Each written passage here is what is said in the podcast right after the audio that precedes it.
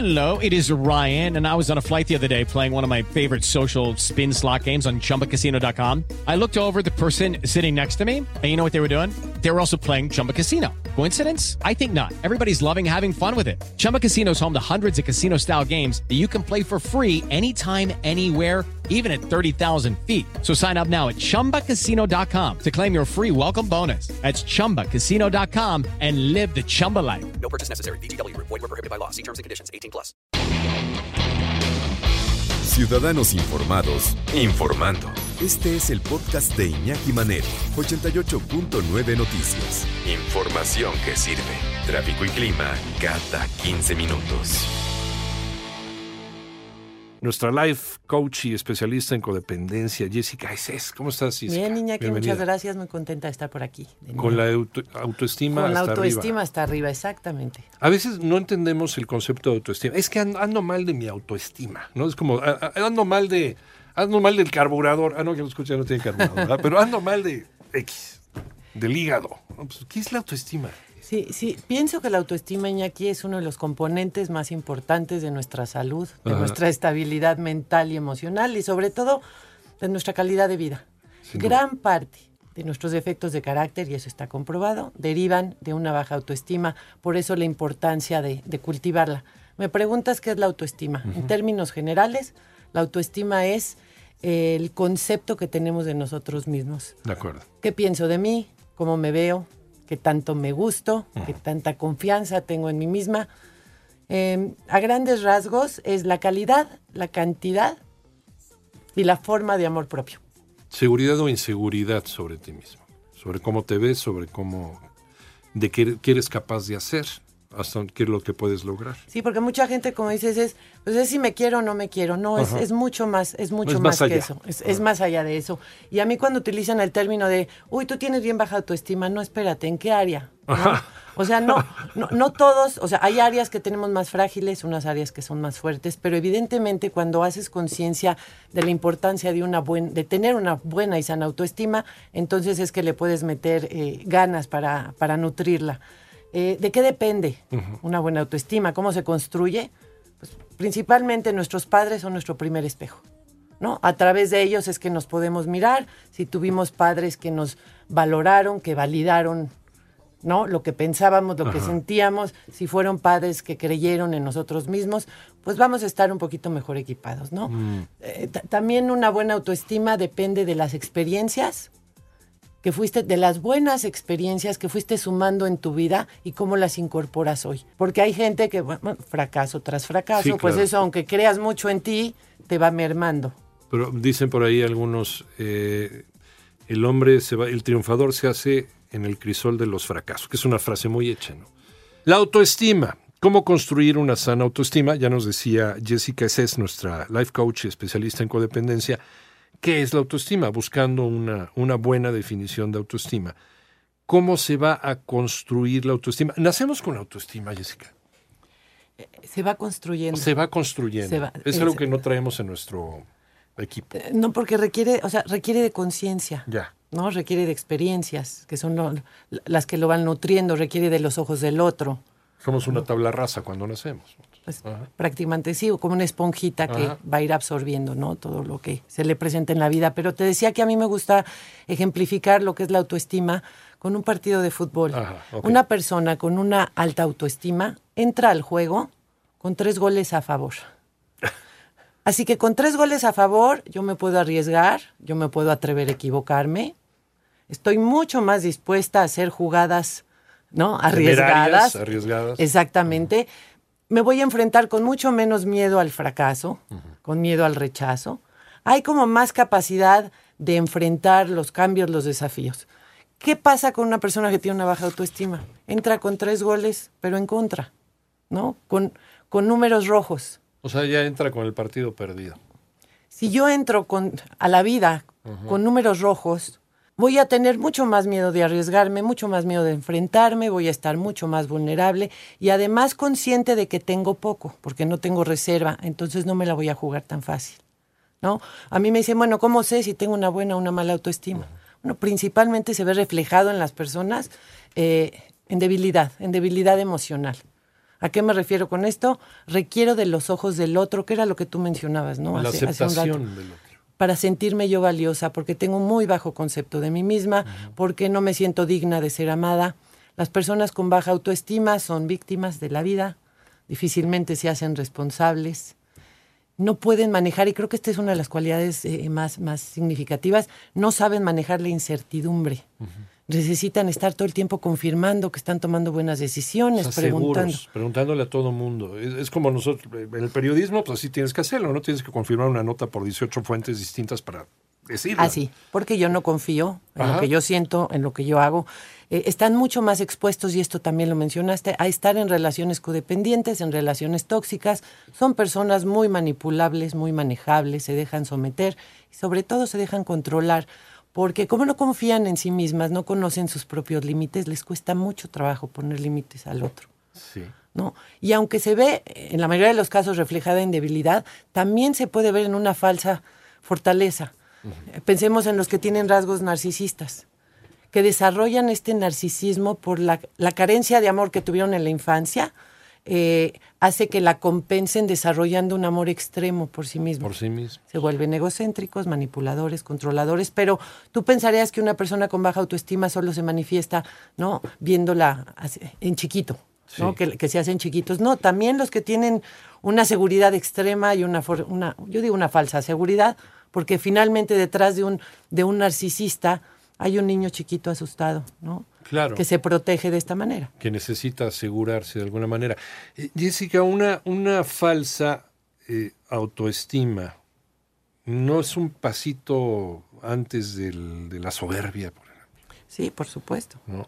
Por supuesto, porque te vuelves, digamos que es tu mecanismo de defensa, es el que si no te quisieron de chiquito, dices, pues creo que tengo que ser yo mi propio proveedor de amor Ajá. y entonces todo va para mí. Y se convierte esto en un, como decíamos, un egocentrismo eh, con rasgos narcisistas, porque lo más importante soy yo, porque los demás no importan. Entonces tampoco es tan sano. ¿Cómo darnos cuenta de que podemos estar en ese equilibrio? Sí, sí tengo la autoestima, pero no soy una persona soberbia. Y no quiero ir por la vida eh, pretendiendo que soy el mejor, ¿no? Y, y, pues desde luego decepcionando gente, ¿no? Sí, claro. No, mira, yo pienso que una, una persona con una buena autoestima eh, sí se valoran, pero también están conscientes de la existencia del otro. Ajá. No le entran a la competencia porque no lo necesitan. Se ponen en los zapatos del otro también. Exactamente, no les amenaza el éxito del otro. Están tan seguros de sí mismos que lo que pase afuera, este, no, digamos, no les impacta como le impactaría a un narcisista, a un egocentrista, que, que si, si, si se topan con alguien más fuerte que ellos, eh, los rebasa. ¿no? Entonces, por eso me era importante hablar de estos cinco pasos, cinco puntos importantes para nutrir y cultivar una buena autoestima.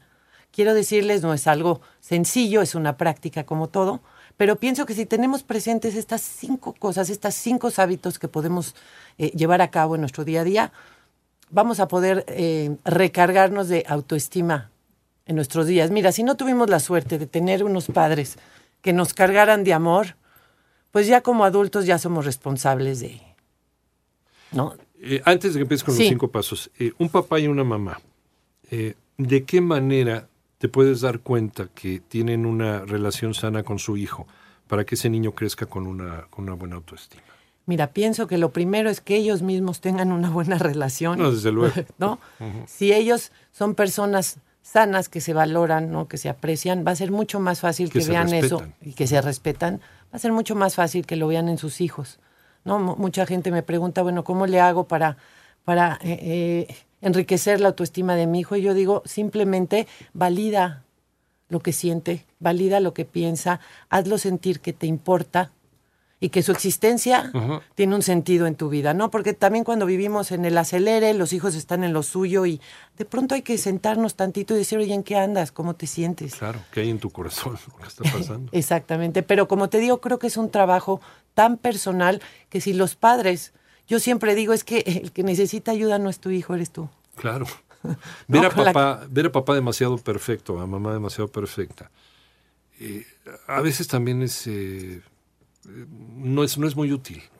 No, porque vives con mucho miedo a equivocarte, Ajá. ¿no? Si, Si vives con un papá que funcionó como dictador o una mamá controladora, lo más probable es que las estrategias que hayan utilizado para someterte, ¿no? hayan sido agresivas, porque si no hacías lo que lo que esperaban de ti, entonces creces con un miedo al rechazo, con un miedo al fracaso y con mucha inseguridad, por, porque por lo mismo, como mecanismo de defensa, dices, mejor evito el conflicto, mejor no digo lo que siento. Ahora sí, nos vamos a ir con los cinco puntos para construir una sana autoestima. ¿Ya agarraron lápiz y papel? Bueno, Primer punto, primer punto. Venga. usa afirmaciones, sí, usa afirmaciones positivas. Ok. Sentimos, Iñaki, tal y como pensamos. Si cambio mi manera de pensar, va a cambiar mi manera de sentir. Tendemos mucho a utilizar frases como nunca lo haré bien, Ah, sí. es que siempre me equivoco, Soy un no me va a aceptar, soy un peores. inútil. Hay que reemplazarlas por, por frases que nos hagan sentir mejor y no se trata de convertirnos en optimistas, ¿no? Oye, el clásico, cuando llevo unas cajas o voy, voy cargando y se me cae, qué güey soy, ¿no? Sí, soy un idiota. Sí, Sí. ajá. Eso también es como este, estarnos Sí. pro- programando de... Sí, nos estamos programando mal, ¿no? Y, y no se trata, como te digo, de volvernos optimistas y de exagerar. No, no, no. Pero no. es como poder decirse que esta vez lo voy a lograr, esta, voy a, esta vez voy a dar mi mejor esfuerzo.